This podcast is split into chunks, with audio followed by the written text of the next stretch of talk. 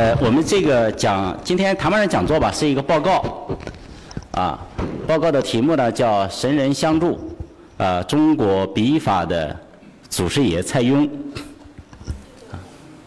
其实看到这个名字，可能大家觉得很好笑，因为前面的那个主标题啊，叫“神人相助”，啊，有点耍噱头的味道，是吧？有有哪来的这个世界？我们现在是个无神论的世界，哪来的神人呢？即使是跑到寺庙里边去磕个头、拜拜拜拜菩萨或者拜拜观音，差不多也是我给你一百块钱，我希望你能够给我回报的更多，是一种经济的交换的，呃，这种关系。我相信在座的这方面比我还要擅长，都是做会计的，啊，呃，但事实上呢，在中国古代的历史上，这样的事情很多。我们过去的研究的时候啊，差不多是一棍子把他们给打倒，就认为他们是做一些啊神秘主义，啊给自己的一个很简单的一个书写的这样的一个技能，啊来给他烘托一个宏大的背景，啊增加一点这种神秘的啊这种玄学的氛围，啊过去基本上是这样子的，尤其是今天我讲的这个蔡邕。我不知道在座的话举手看一下，知道蔡邕的举手，我看看有多少。啊，五分之一不到。知道蔡邕是书法家的呢，就更少了，总共加起来不到五个人。所以可见，要讲蔡邕的话，能够引起大家的兴趣，必须请神神人相助，啊，是吧？今天我也是找神人给他来助助威风。蔡邕啊，现在大家知道的很少。啊，没有进入的一个，甚至是在书法专业里边提到蔡邕的，也是微乎其微。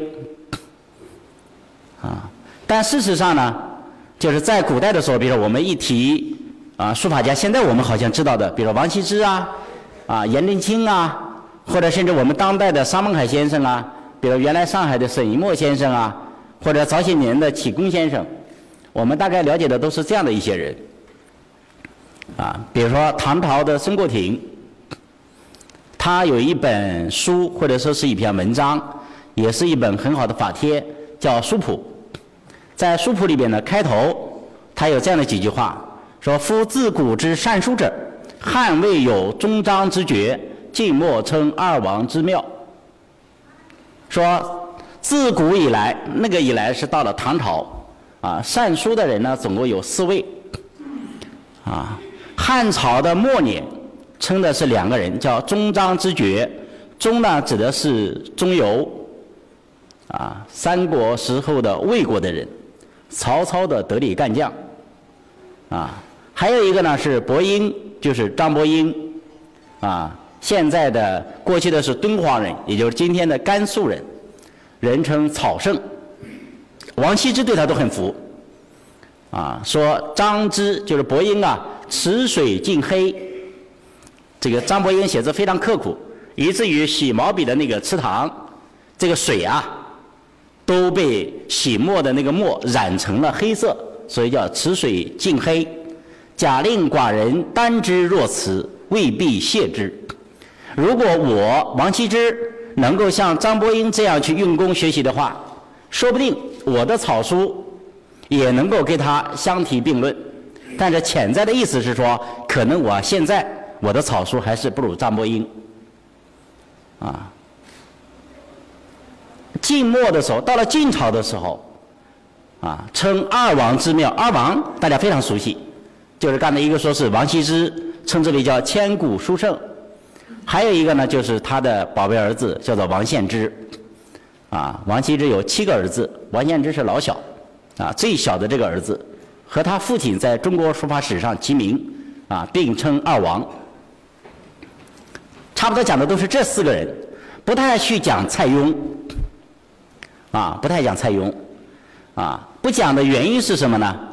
其实是因为我们的时代悬搁，时代过于久远过以后，我们现在所使用的这个字体，比如今天我们打开报纸或者说是啊某一本书随便看看。啊，电脑体啊什么的印刷体，基本上是以两种书体为主，啊，一种呢是楷书，一种是行书。行书差不多是楷的书写体，就是在我们的日常生活的使用里边，而不是从一个艺术的角度来讲，啊，基本上是这样的一个情况。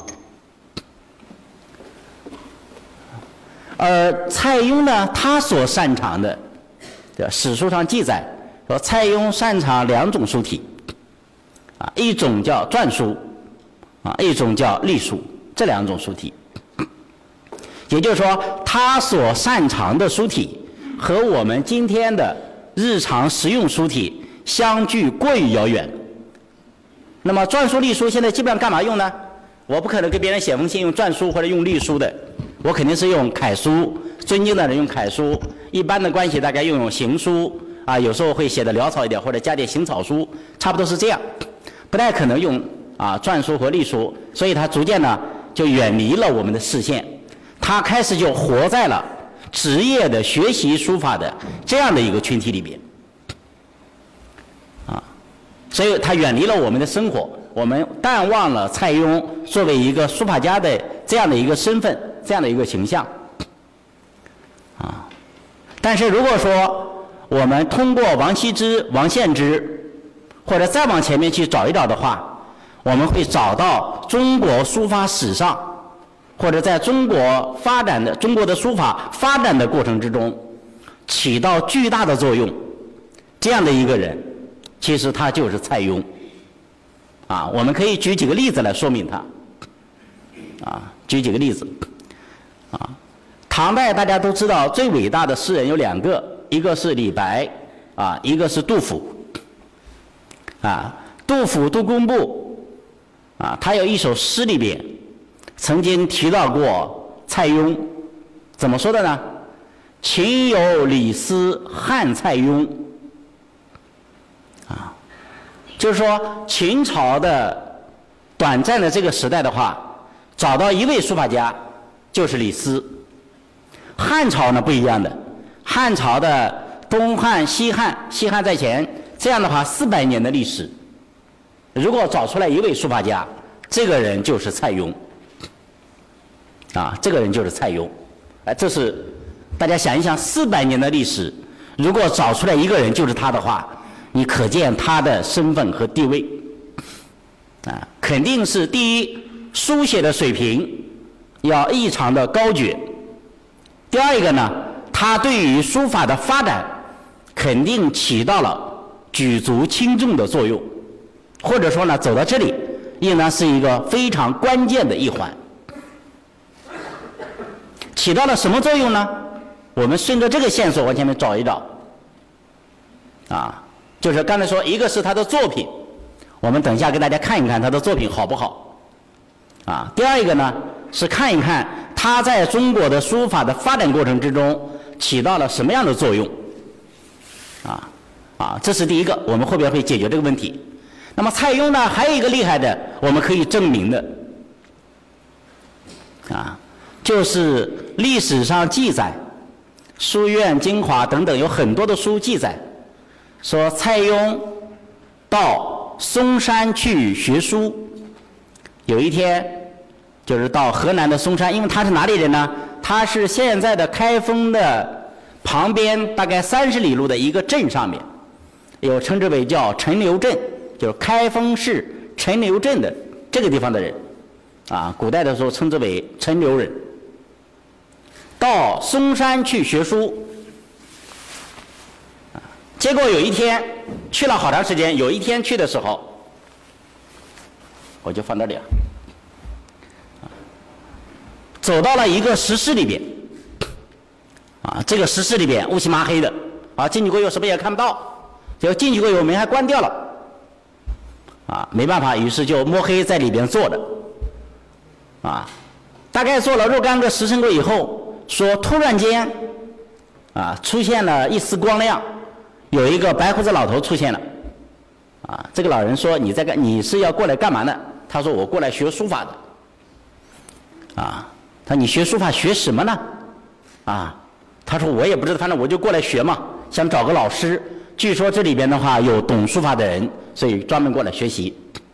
于是这个啊白胡子的这个老先生就送给他了一个叫笔法诀，讲笔法的口诀就送给他了。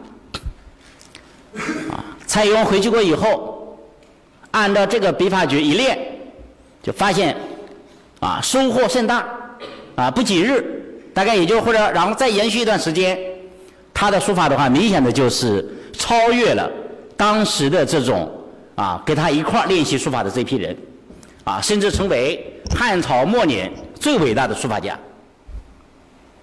于是他就把这个笔法。就是我们说的刚才那个老先生给他的笔法诀，啊，也有很多人问他呀，说你你这个笔法怎么会一下子写得这么好，书法这么这么卓绝起来？他就说我呢是一个神仙告诉我的，就神人授给我的一个笔法诀，啊，这个笔法诀传给谁了呢？啊，就传给了他的女儿叫蔡文姬，啊，这么一个这么一个事儿，所以叫神人相助。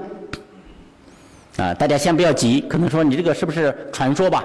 但是历史上记载的，实有其事。同样的事儿还有一个人，就是王羲之的儿子王献之。说王献之学书法呀，也是殚精竭虑，总想超过他爹。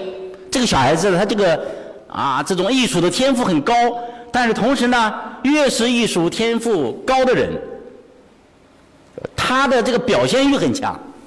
这个大家都知道的，他唯一的对手就是他爹，老想跟王羲之比试，啊，历史上也有记载，啊，说羲之往都下，羲之要到这个都城去，就从绍兴啊要赶到南京去，临行提笔，啊，临走之后在这个墙壁上面写了写了几个字，觉得写的还不错，啊，王献之一看他爸写过的字以后，他爸走了，然后密室除之，就把这个字给他涂掉了。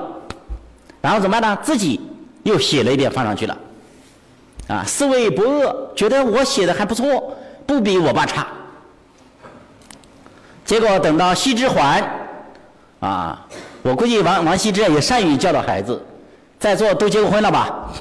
你看王羲之、王献之，啊，他爸怎么教育他的？王羲之回来以后呢，一看，他并没有批评的，肯定看得出来不是他写的，就说了一句。吾去时真大罪也。哎，这个我走的时候可能真是喝醉了。这个字怎么会写的这么难看呢？所以静乃内惭。这个子敬啊，就是王羲、王献之啊，字子敬，心里边很惭愧。我跟我爹还差得远呢。大家还知道，所以是叫献之磨墨什么用了练字用了八缸水是吧？唯有一点像羲之这样的传说很多，就这个小孩子他是一个表现欲非常强的。他一方面呢，他写字想写的能够达到他父亲的这个水平，但是一方面呢，他又希望不要和他父亲一模一样，于是经常殚精竭虑去思考书法到底怎么回事，啊，也是历史上史书上面专门记载说有一天他的书法一下子突飞猛进。而且从王羲之的那个窠臼里边拖出来了，就从王羲之的那个书体里边出来了，一下子变得不一样，但是同样写的很好。按照唐代的张怀灌称之为最为风流者也，就是行草书，行书里边夹杂有一些草书的成分，非常的简便，非常的潇洒，风流倜傥。这种书体就是王献之创的。王羲之擅长的是行楷。而王献之擅长的是行草，所以当时他父亲也很奇怪呀，周围的人也就问他呀，说这个你你你怎么回事？突然间一下子就好起来了，甚至这小孩给他爸，就是王献之当时才十几岁啊，就给他爸建议，说古之章草未能习弘毅，大人亦改体。他说我觉得老爹呀，你这玩意儿也有点落伍了，你应当可能要因时而变，要书法上面要有所改变才行。啊，要有所创新才行，就提出了这样的一个建议。啊，结果他爸一问他说：“你这个到底怎么回事啊？”他说：“我有一天，在一个树林里边苦思冥想书法的时候，突然间看到一只鸟，一只黄鸟从远处飞过来，我躲都躲不掉，冲着我来了。啊，飞到我的眼前，落到我的掌心，结果它的嘴里边衔了一张纸，这个纸上面。”告诉我怎么怎么样的用笔，所以王献之就把这个故事，把他的这样的一个经历给他记下来，写了一个字帖，叫做《飞鸟帖》。飞鸟帖现在还有，啊，而且唐代的有一个书法家叫褚遂良，啊，还专门有临摹的，啊，临摹就是王献之的这个飞鸟帖，大家可以看到的，里边就讲到说王献之告诉大家我怎么样获得笔法的这样的一个经历。我们大概听起来呢，这个东西是不太可能吧，是吧？我也不太相信，原来的时候，基本上都是一棍子打倒。古人相信，谁相信呢？据说王献这个蔡邕的这个笔法，后来传传传传给了谁了呢？说传到了三国的末期，有一个人叫韦诞，也是魏国的大臣。啊有一天，碰到了钟繇几个人，包括魏武帝，就是曹操，大家在一起讨论书法。因为钟繇呢，也是跑到了那个深山里边，抱犊山学书三年，啊，在里边三年不出门，就在深山里边，专门学习书法，悟书法，觉得很有所获。可惜没遇到神人出来了，但是觉得呢收获很大，于是就招了几个哥们儿善书法的人。就像我当年跟着我师傅练了一段时间过以后，我每次回到老家，亳州市的所有的搞书法的人都会过来给我见见面，我在他们面前显摆一番，啊，我给他讲我老师讲的怎么怎么怎么怎么样子，吹了一通。结果那一天，钟繇正吹着呢，冷不丁看到韦诞的这个袖头里边，过去的那个宽袍大袖，塞了一本书，一看，《笔法诀》，钟繇呃这个叫什么？蔡邕著啊。还偷偷摸摸的呢，拿出来看了一点，越看越好，才发现自己所谓的悟到的那两下，那两下子跟这个差远了。哎，于是呢，就跟这个韦诞商量，看看老兄，你你这玩意能不能借给我用一用？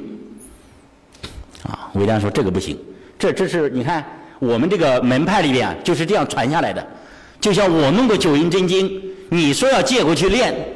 我可能可不可能给你？那不可能的，切磋两下是可以的。看看我九阴什么白骨爪什么，歘来一下，可以可以展示一下，但是绝对不能把这个东西传给你啊。结果这个钟繇啊，捶胸三日，胸口都是青的，吐血，差点死掉。大家你就知道这个笔法诀多少重要了啊。后来那个曹操，曹操是我老乡。啊，所以亳州人都是好人嘛。曹操没办法，曹操用五色丹啊，历史史书记载，太祖以五色丹救治，啊，用了一个能够起死回生的药，把钟繇给救活了。这还不算，最离谱的就在下边了。结果过了几年过以后，韦诞很不幸去世了。去世的时候干了一件什么事呢？没找到一个合适传授笔法诀的弟子，也没有这样的子孙，做了一件蠢事儿，把这个笔法诀呀陪葬了，就埋到了自己的墓里边。大家都知道，古代的时候最糟糕的事儿是什么呢？掘人家的祖坟，是吧？盗墓这个是不耻的事情，啊！结果钟繇因使人盗之。就是找了个人，偷偷摸摸的，月黑风高之时，晚上把韦诞的墓怎么样，给他挖了，然后把这个笔法就拿出来以后，钟繇才成就他一世英名，这就是我们说的钟章后来的二王。可见这个笔法诀，古人是怎么样，是相信的，而且还不光是一个人这样，再往后，离谱的事来了。说王羲之小的时候随他的父亲王旷学书法，啊，王旷，结果呢，学学学学到十二岁那一年的时候，他总感觉到我这个写的不够好，尽管是他爸教他，但并没有把这样的一个笔法诀真正的传授给他。于是有一天，趁老爷子出去上班的时候。十二岁的王羲之跑到父母的内室里边，卧室里边，把他父亲的那个枕头，过去枕头大家知道是什么样子的吧？跟我们这个今天的又是什么什么什么七孔的什么八孔的枕头两码事儿。那个枕头一般是木头的，里边是空的，像个匣子一样的，里边可以放东西的。一般最珍贵的东西是放到这个枕头里面的。据说那个蓝田旭后来就是放到王羲王那个谁呀李世民的枕头里边，这一打开就看到了笔法诀静静的躺在这个啊枕头匣子里边，于是打开偷偷的一看，恍然大悟，啊看了一夜，然后再写字就按照这个办法去练，正练的时候王旷下班回来了，他并没有看到王羲之是在拿这个笔法诀出来。因为儿子看过以后，肯定还是放回原处了嘛，就按照这个方法练了一下。他说：“小子，你肯定偷看我的笔法诀了，选不选？”就练的方法肯定跟一般的写字怎么样，是大不相同的。啊，然后王羲之就笑了，然后他母亲也过来给他打圆场，说：“你看能不能把这个东西传给他呀？”啊，王旷说：“你这样吧，在你大一点的时候。”啊，稍稍再等个几年，我把这个笔法诀传给你。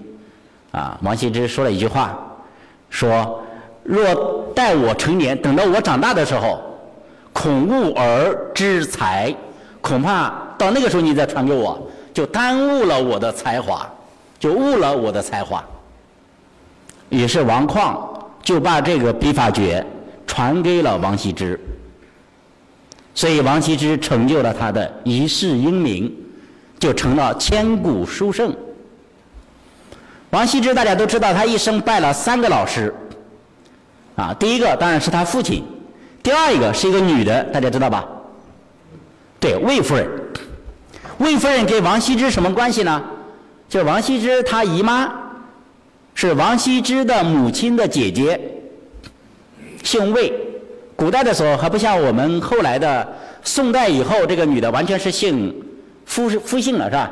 那个时候呢，还是姓自己的姓，叫魏夫人。其实她的她的夫婿呢姓李，啊，但是我们称她叫魏夫人。啊，魏夫人在教他书法的时候，突然间有一天，就是说问王羲之：“你是不是获得了笔法诀呀？蔡中郎笔法诀是不是在你处？”那王羲之说：“你怎么知道的？”说：“我看你写字。”大意从前，给原来一下子有很大的提升。王羲之就承认了。于是魏夫人，魏夫人是谁呢？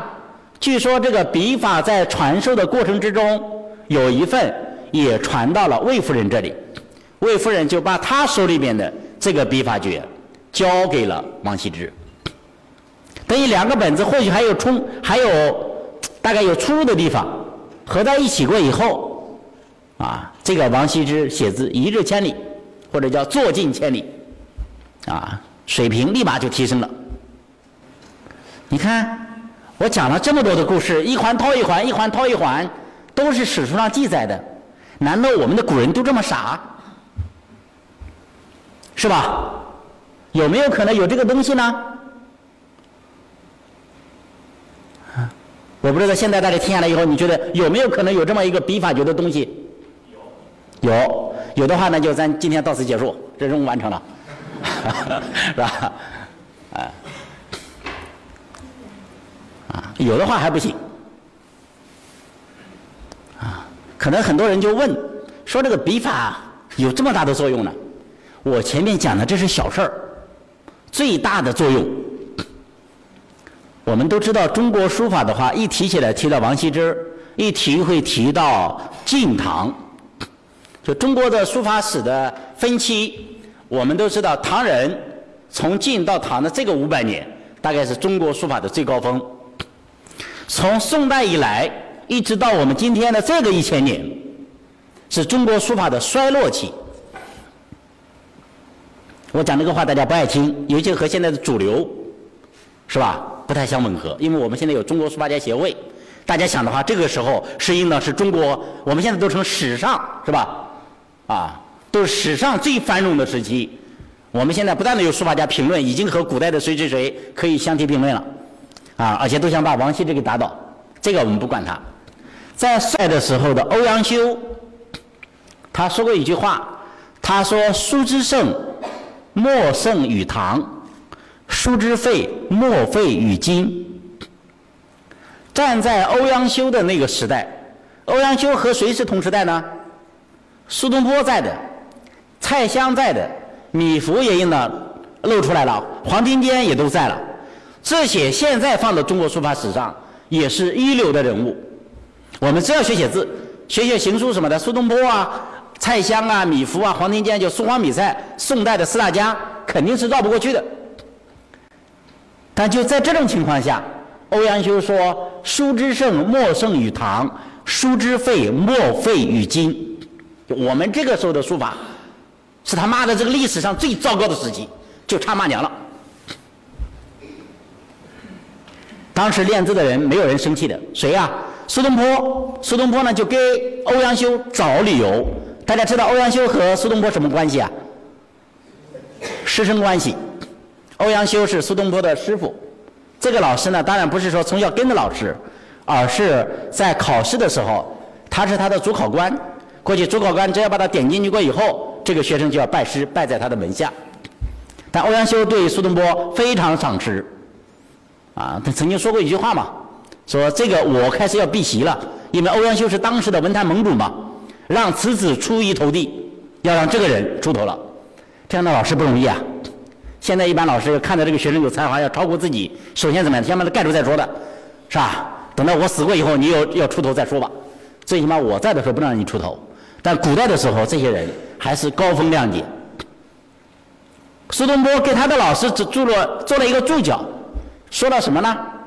他说：“啊，叫做唐末战乱，就唐朝末期的时候不断的战乱，啊，叫笔法衰绝，啊，就是那个笔法呀，就我们说的刚才讲的那个笔法诀，现在找不到了，啊，然后呢又是风流人物凋零，能够有才华横溢的这些人呢，都死光光了。”书道中落，说书法，所以就完蛋了。啊，清代有一个叫华林的，啊，他有一本书叫《南华绝密》，啊，他说了一句话更绝对，说唐后无书，唐朝以后是没有书法的。啊，说唐朝以后没有书法，你你想一想，听了就让人伤心。我也是搞书法的，虽然现在搞哲学，但是书法在我心里面的分量很重啊。啊，也就是说，我练了三十多年的字的话，就还算不上是搞书法的呢。按照这个这个这个华林的说法，是不是？唐后无书嘛，我们肯定不算搞书法的，顶多算是拿拿毛笔写俩字的人，就做到这样子。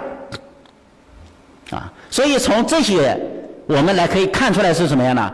凡是从汉朝的末年能够得到这个笔法的这样的一些人。才能够称之为书法家，所以在中国的书法史上，在从晋到唐的这个五百年，有一个叫笔法授受的谱系，有一个表的，啊，我在那个百家讲坛讲课的时候，曾经讲到一个观点，就是我到河南的，现在是河南的焦作地区有一个温县，大家知道吧？就是陈氏太极拳的陈家沟所在地。到那边过以后，一进了他们那个太极拳的博物馆，博物馆里面呢就有从陈王庭传给谁传给谁，他是最早的创始人，他创造了这个太极拳，传给了他的徒弟啊，然后呢传给了他的侄子，然后下面一代一代的弟子一直传到今天，传到第十几代，现在是十二代，啊，当代的掌门人叫陈小旺，就是他的这一派的传人。我当时看那个表格的时候呢，第一个反应就是想到了中国书法史上也有这样的一张表，这个表呢被称之为叫笔法授受谱系，而且还很有意思的是，在唐代人写的唐代的书法史，就唐朝人啊给这个唐朝的几百年写了一个书法史，这个书法史里边所记载的书法家能够进入来的，都是这个笔法谱系里边的，如果没有进入到这个谱系里边。在当时是不认为你是书法家，就像你说我在天天跟别人打架打得还不错，我每天也在练练出来过以后，说我想成为一拳的这个说或者太极拳专家，那人家不承认的，你必须进入到他那个门派里边，然后呢，能够得到他的太极的秘传，你这个时候才能够成为太极拳的这个发展过程里边的，或者说这个链条里面的一环，啊，差不多是这样子的，啊，所以是这是这么一个情况，也就是说，蔡邕相当于太极拳里边的谁呢？陈王庭。所以我才讲，蔡邕是中国书法笔法的祖师爷，就是这样来的。大家传来传去的这个笔法，是人家蔡邕从神仙那里，所谓的神人那边传给他的。于是大家就想了，为什么这个神人不传给我呢？是吧？我也想啊，我每天也殚精竭虑啊。啊，我每天就在想书法，我怎么样能够写的跟王羲之能够并驾齐驱啊？啊，所以这个时候呢，就说历史在发展的过程之中，他选择某一个人的时候，他有一定的偶然性，但是呢，更多的还是有必然性的。找一个哪个庄的陈二狗肯定是不行，这个人从来都没有念过书，也不认识几个字，这个神人能不能传授给他？是吧？这个人呢，每天是忙着其他的事的，对书法也没有兴趣，也不可能传给他。这个人的人品也很差，我也不可能把这个太极拳的秘诀传授给他。所以综合考量的话，我们可以看出来，蔡邕之所以成为神人授受笔法的那个人，有一些原因的。我们来看一下，原因在哪里呢？这个是笔法的授受谱系。这个 PPT 啊，是我的一个学生啊来做的，啊不是我做的，有错误的话你找他，啊，请大家看，你看这个笔法授受谱系，这是唐代的张彦远《法书要录》里边记载的，说蔡邕授予神人而传之崔元及女文姬，就蔡文姬大家都知道，因为郭沫若写过一个叫《维基归汉》，是吧？所以蔡文姬名满天下。文姬呢传给了钟繇，钟繇传给了魏夫人，魏夫人传给了王羲之，王羲之传给了王献之，王献之传给了外甥杨兴，杨兴呢传给王僧田，王僧田呢又传给萧子云，都是中国书法史的一流的大家。萧子云呢又传给了智勇，大家到了书店里会看到智勇的千字文，写过八百本，结果到了智勇的时候出现问题了，智勇是和尚。和尚怎么就没孩子啊？于是就传给了他的妹妹的孩子。他妹妹的孩子谁呢？叫虞世南。啊，虞世南在中国书法史上不得了的地位，李世民的老师，被称之为五角书、两角书橱。李世民到哪里都带着，都带着个虞世南。人家问他说：“你带虞世南干嘛？”说：“我带了他的话，就不需要带书了，不需要再问了。”你问什么东西，只要随便一问他，全部给你报的，相当于大概现在中国中国中央文献研究室的主任吧。皇帝有什么事要问，一个问马上给你报出来，说于老师在哪讲课的？上海国家会计学院哪个哪个的，呃，报的清清楚楚，就这水平。啊，然后呢，于世南呢又传给了欧阳询，询呢又传给了陆建之，陆建之呢传给了他的侄子陆彦远，一说是他的儿子，记不太清楚，可能关系有点乱。张元远呢，又传给了他的外甥，叫张旭。张旭大家都知道吧？草圣是吧？一代草圣，狂草。张旭呢，又传给了李阳冰。李阳冰呢，传了徐浩、颜真卿啊、乌童啊，还有什么什么韦韦完、崔邈，凡二十有三人，总共二十三个人。啊，所以这个就是你看当时的很有意思。啊，当时的这一个情况，啊，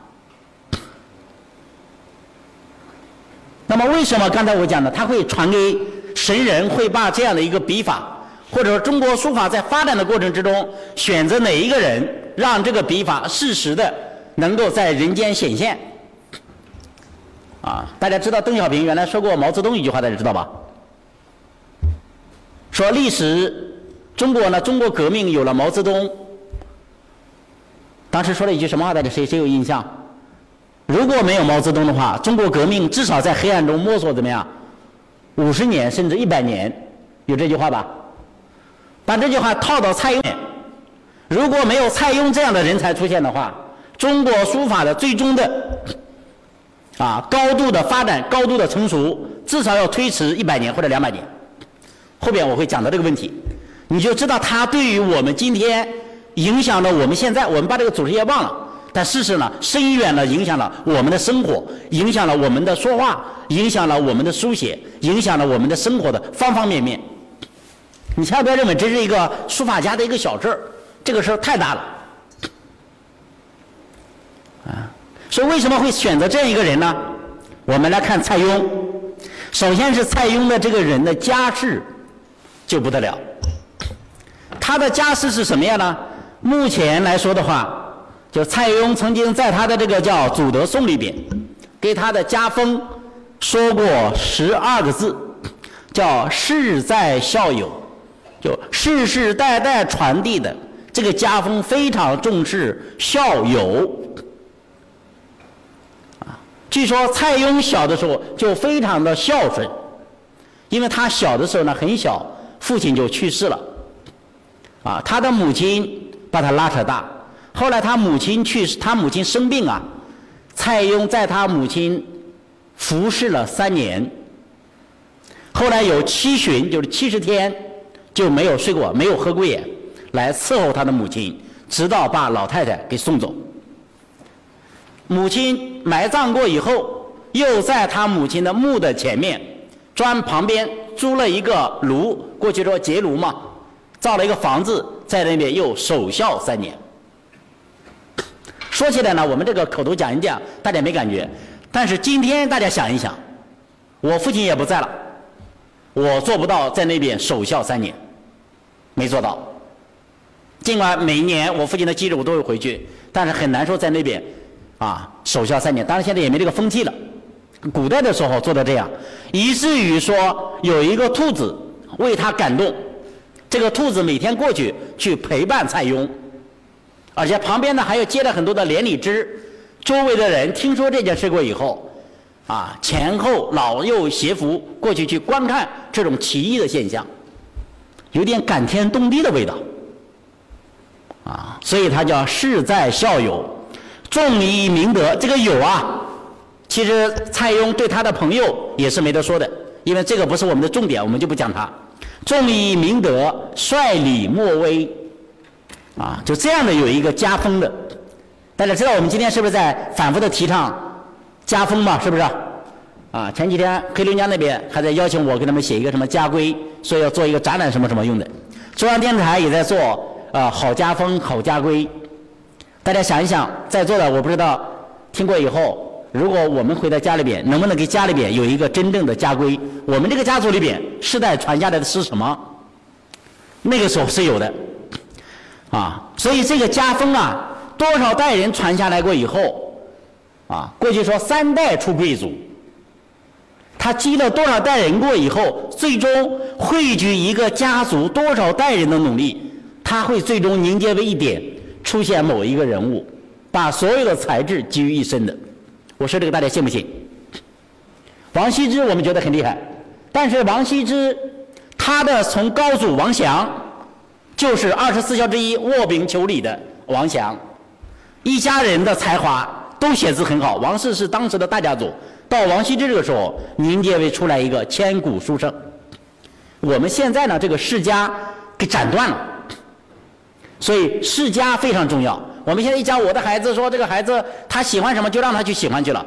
古代的时候有一个说法叫什么？《论语》里边，“三年无改于父之志，是吧？父之道，所谓孝也。”而我们现在呢，不但愿意去从事父亲或者说祖上这个家族所做的这个行业，啊，我们还以为是从西方学了一点好的东西呢。事实上，西方的世家做得非常好，西方的大财团，大家有没有发现，多少代人都是子子孙孙。在执掌这个财团，所以他才能做得好。中国呢，老子好不容易建了一个工厂或者做了一个行业，儿子这个时候不干了，说我不喜欢这个，于是最后只好把它给解散了。所以我们始终没有上百年的企业都很少，原因就在这里。所以这个是世家，蔡邕他是一个世家出身，这个世家有多少代呢？现在所知道的，他的十四祖。往上面十四祖被啊，在当时就有一个很大的名声，被称之为叫封为冯肥如侯，就那个肥啊，肥瘦的肥，如果的如，肥如侯，是他的十四祖。然后到他的六世祖叫蔡勋，前面那个呢叫做蔡寅，寅就是老虎的那个寅，子丑寅卯的寅。到蔡勋的时候，号黄老之术，啊，平地时封为梅令，梅县的县令。号黄老之术，给蔡邕埋下了一个伏笔是什么呢？蔡邕后来失势了一个老师，叫胡广，是当时的儒学大家，专门做礼仪的，位极三公。三公什么意思？当时的位置最高的三个人其中之一。所以在蔡邕身上呢，他既有道家的思想，又有儒家的思想，两家的思想汇集到这一个人的身上。好现在还没喝呢，你先喝。好，谢谢啊。好，所以这个是家学，我们可以看出来，这个家学呢，不光是说礼仪上面的家学，不光是品德上面的家学，它还有一个叫好黄老之术。黄就是指皇帝，老就是指老子。啊，皇帝的呢哈特别讲究阳，而老子的特别讲究阴，阴阳合的话构成了道家的啊，我们称之为叫黄老之术。到了蔡邕的祖父叫蔡协，啊，也是当时的时候啊，顺帝的时候，就汉顺帝曾以司空高帝迁新蔡长。到了他父亲的蔡伦，啊，品行清白，这个人做事磊落坦荡，啊，心地就是我们现在说心地非常的纯净，啊，当时呢去世的时候，因为早逝。皇帝就给他一个谥号，叫真定公。大家都可以看出，真定真就是刚正不阿嘛，定呢能够定，能够定得下来，能够稳重，这样的一种人，说品行很好。然后蔡邕的母亲也不是一般的家族，蔡邕的母亲是什么呢？是当时的司徒袁蚌的袁庞的妹妹，袁庞也是一个大家族，袁氏的大家族。所以从这里大家可以看出来，包括他的父亲、他的祖父、他的六世祖，包括他的母亲的，就是我们说的外公这一组，啊，甚至包括他的叔叔叫蔡志，啊，蔡志的话在当时的话也是官居一品的，啊，做到尚书的这样的一个位置。这样的一个家族，既是有高位，又有品节，又有学识。于是从这个角度来讲，世家之子，啊，要么就是我们现在的官二代。官二代是因为他没有构成世家，他如果连续多少代人的时候，到下面就变了。做学问也是这样的，如果我爷爷做学问，我父亲做学问，到我做学问，我的儿子做学问，轻松的多了。这个想一想大家知道的。有人也说，为什么官二代很容易做官呀？怎么样的？原因很简单，他父亲身边都是做官的，他很容易进入这个渠道。啊，我家里边都是做医生的，我上面有五代人都是中医。那如果我当初学医生的话，太容易了。哎，现在如果我儿子想学书法，你想多容易，是吧？随便给他找个老师，不需要我教，找个老师都可以，都不错的，都可以教他。所以这个叫世家子，啊，这是一个方面，就是可以看出来蔡邕啊，他的这个家族啊，不管是基因的遗传，还是客观的学习的环境。给他提示了一个，有一个心灵的一个引导作用，同时在物质各方面呢有一个托底的作用。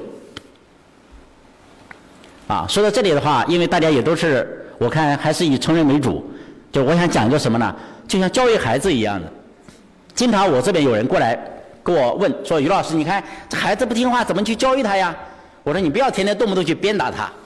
教育的话呢，其实有一个很重要的方式，啊。”也不是一个，其实有三个，我给大家讲一讲，好吧？算是我们买一送一，外面加的，可以吧？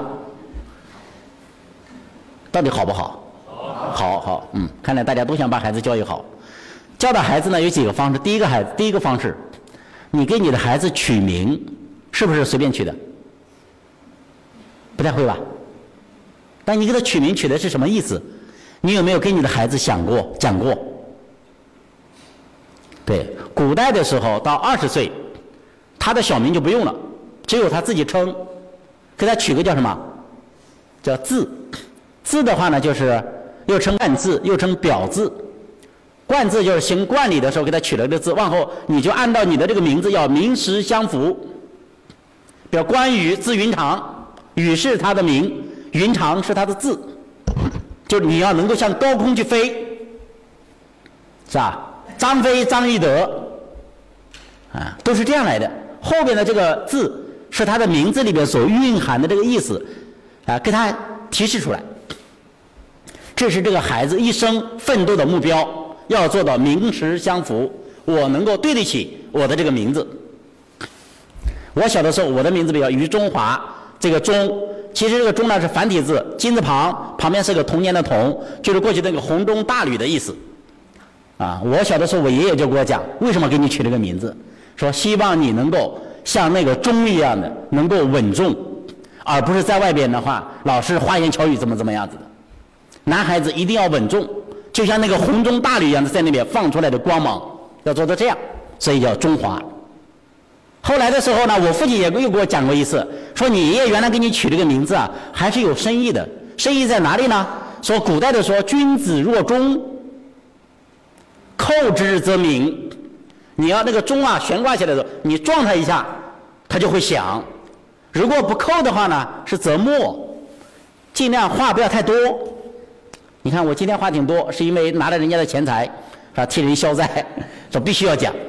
我在日常生活之中一般不讲话。很多朋友说你为什么不讲话呢？我说因为你没付学费啊。啊，要说这样子的，所以我我很在意我的这个名字。再后来发现这个钟还更有深意，是后来我自己发现的。啊，这个钟是什么样呢？说这个钟啊，如果要是挂起来的时候鸣。就这个钟，如果落到地上，你撞它，它是不响的，啊，如钟之鸣，啊，要挂起来的时候，它才是响的。所以空空如也，撞的时候它才能够声音啊宏远响亮，就是这样来的。你看，就是对这个名字，这个人要用一生的行动去阐释，去给你的名字来去做名实相符，来去做注脚，呃，这是一种教育的方式。啊，这在我家里边很明显。啊，第二个呢是什么呢？就是你的这个家族里边有没有伟大的人物，他成为你学习的目标，成为你一生的方向。大家知道有一个书法家叫于右任吧？知不知道？国民党的元老是吧？啊，我在很小的时候，我爷爷给我讲过一件事儿。我爷爷说，你有一个爷爷，我当时在练书法，跟了我一个老师。我我爷爷有一天到我家里面去，他说你在练书法呢？他说你有一个爷爷草书写的很好，叫于右任，跟咱们家呢是本家，啊，在重庆的时候，当年在解放前，在重庆的时候两个人见过面，一问续起来呢，哎还是一个祖上的，就这一简单的一句话，我就开始很留意于右任了，我觉得这个是我爷爷呀，那个时候十来岁呀。然后就把所有的于右任的诗文书法集，我家里边的于先生的书法集有二十多本，不管哪个地方出的，我把它买过来。他一下子成为我学习书法的一个很大的动力。再后来的时候，我爷爷去世，我父亲经常跟我讲：“你爷爷原来怎么怎么样伟大。”啊，我爷爷原来是全国非常有名的中医，然后跟我讲这个人怎么怎么样子的。啊，于是我又觉得，嗯，应当像我爷爷这样。啊哎，这个是家族的人对你有没有一个引导的作用？还有一个呢，就是你这个地方上面，比如说我老家是安徽亳州，亳州是谁的谁的老家呢？老子、庄子、曹操、华佗，全是我们那的。它起到的什么作用？我跟你说吧，我只要一到书店里面去，或者到图书馆里面去，一看到曹操，很敏感就去看。我不知道大家有没有这种感觉？就是你这个地方上的名人。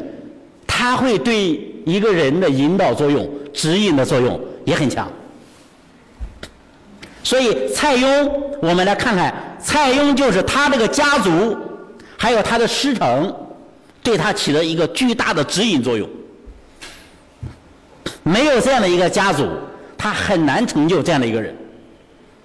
啊，所以蔡邕在他身上不仅仅品质非常高，啊。同时呢，就是学问兼黄老之术和儒家啊学说集于一身的这样的人。那么他的老师刚才我讲过了啊，因为我们是讲蔡邕，不是讲他老师。他的老师胡广啊，这个蔡邕啊从小就跟着他，跟他来做学生。那胡广的话位极三公，说个咱们不说是三公了，就现在的政治局常委，如果有一个是咱老师，好像咱这日子也挺好过，是吧？是不是？能够进入到那个行列，那是不得了的。就蔡邕拜了这样的一个老师，这个老师的学问做得非常大，尤其是对于礼仪、对于规章制度，那当时是研究最深的。啊，其他的时候不讲，就讲这个老先生去世的时候，据说对湖广的葬礼是东汉以来一百多年里面最隆重的，你就知道当时他的地位了。那是当时的学术界、政界的泰斗，是这样的一个人，啊，所以他跟他学什么了呢？说蔡邕啊，少博学，少年的时候就很啊学问广博，啊，师是太傅胡广，学了什么呢？辞章之学、术数、天文、妙操、音律。说到这里，我举一个例子，曹这个蔡邕啊。擅长弹琴，音律之学非常精通。中国的这个音乐，中国的乐是秉承天道的。它和我们现在所讲的某一个歌曲旋律多少优美两码事儿。它的那个音，就是黄钟大吕这个音，啊，黄钟是阳，大吕是阴，都是在阴山附近把那个竹管用那个竹篾子啊盖过以后。然后每天去听这个声音，按照天天地之气啊，阴阳转换的时候来敲定的这个音。所以古代的这个乐官是地位非常高的。蔡邕擅长的是音律，他擅长的什么样子呢？焦尾琴有个典故，大家知道吗？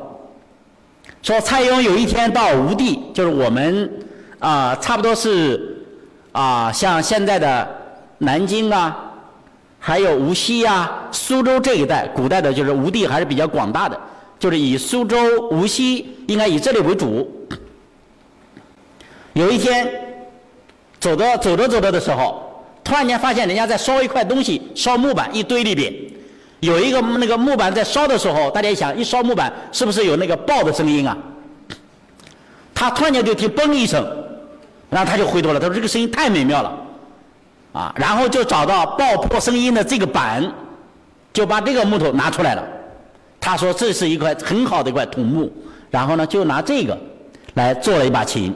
这把琴是中国古代最有名的琴之一，一直传传到了明代的。啊，历代的这个当时的操琴的第一高手使的就是焦尾琴，就是他听偶尔耳朵听了一下那个声音听出来的。所以这个琴的命名叫焦尾琴，啊，焦尾琴，就是这样的一个人，啊，非常精通音律。这个不算，结果因为他擅长弹琴，啊，被当时的武侯听到了，这有五个宦官。蔡邕生活的那个时代可不是什么好时代，就东汉的末期，前面呢是外戚专权，后边呢是宦官宦党，就是阉党。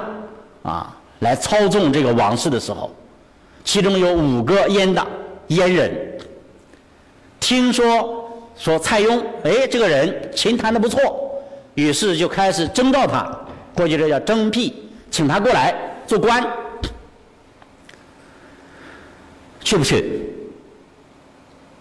你说你学了点本事是干嘛的？是不是？现在唱歌的人巴不得能够是吧？哪个哪个演演演奏会啊？某个领导找他们去做个官啊？歌舞团做个团长呢？是不是？大家都这样想的。结果蔡邕呢被迫去了，走到快到啊都城的时候，快到洛阳的时候，走到哪里呢？燕师，燕师古代的时候被称之为西伯。燕师现在呢？现在的燕师属于洛阳市，就洛阳下边的燕师县。走到这里的时候，已经快到了。就我们现在如果从燕师到洛阳，四十分钟，绰绰有余，还不是高速，高速的话，据说十五分钟就到了，就已经快到了。结果呢，他想了个办法，就假称身体有病，又逃回去了。你就可以看出来蔡邕的这个人的人品。为什么呢？因为他说我学了一肚子是惊天伟地的学问，你怎么能够让我像一个幽灵一样的过去，去跟人家去弹琴呢？去娱乐这些官员，这个是非我所愿。